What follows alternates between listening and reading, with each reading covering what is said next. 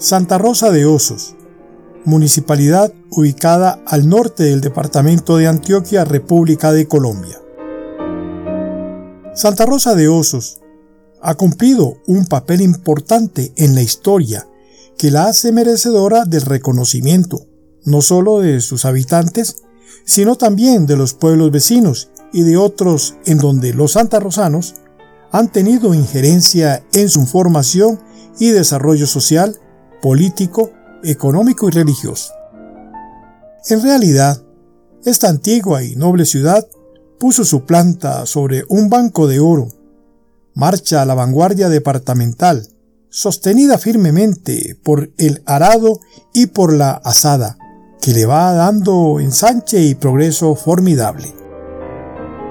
Es larga la trayectoria de la comunidad santa rosana en el devenir histórico de los pueblos, pues habiendo sido Santa Rosa una de las primeras fundaciones que se llevaron a cabo en la época colonial, por allá en los años de 1636. El desarrollo de esta población y de otras del departamento de Antioquia y Caldas han estado estrechamente ligado a la explotación de minas de oro, que trajo consigo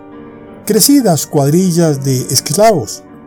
mineros independientes o mazamorreros, señores dueños de verdaderas empresas mineras,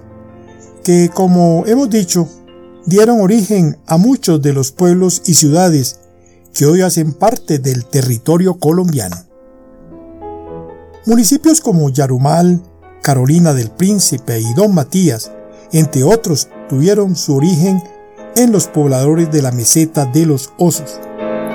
Hombres que en busca de ricos veneros auríferos llegaron y se establecieron en esas zonas del norte, con sus cuadrillas crecidas de esclavos, verdaderas empresas que dieron origen a dichas poblaciones. Hombres como Pero Leonín de Estrada en las montañas de Yarumal, don Matías Jaramillo en la población de su nombre, y don Antonio de Quintana en la cabecera del río Guadalupe. En tierras de Carolina del Príncipe, encabezado por el teniente de gobernador, justicia mayor y administrador de la Real Hacienda del sitio de Santa Rosa de Osos, don Pedro Rodríguez de Sea. Por orden del oidor y visitador general de la provincia de Antioquia, don Juan Antonio Mon y Velarde fundó las poblaciones citadas.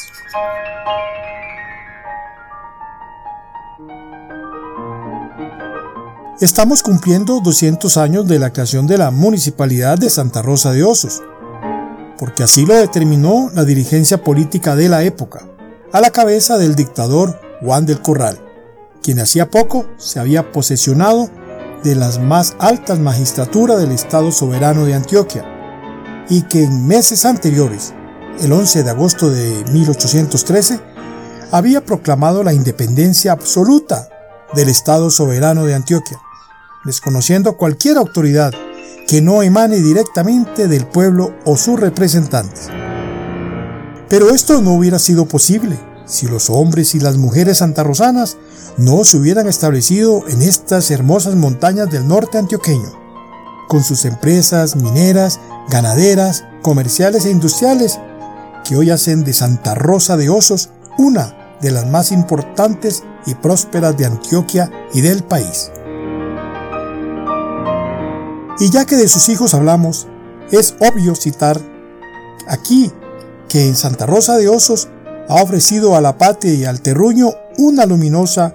constelación de hombres y mujeres sobresalientes en toda la gama del ser humano. Por eso es necesario que la historia haga justicia de ellos, hombres y mujeres que trabajaron hombro a hombro en grandes, medianas y pequeñas empresas, que le dio prestigio dentro y fuera de la patria. Santa Rosa de Osos,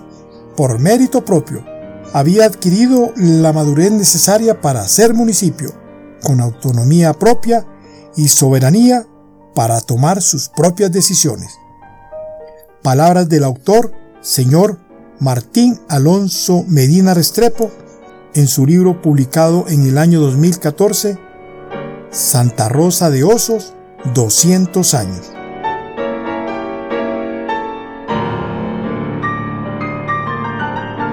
Editado en los estudios de Radio Willy, la más tropical,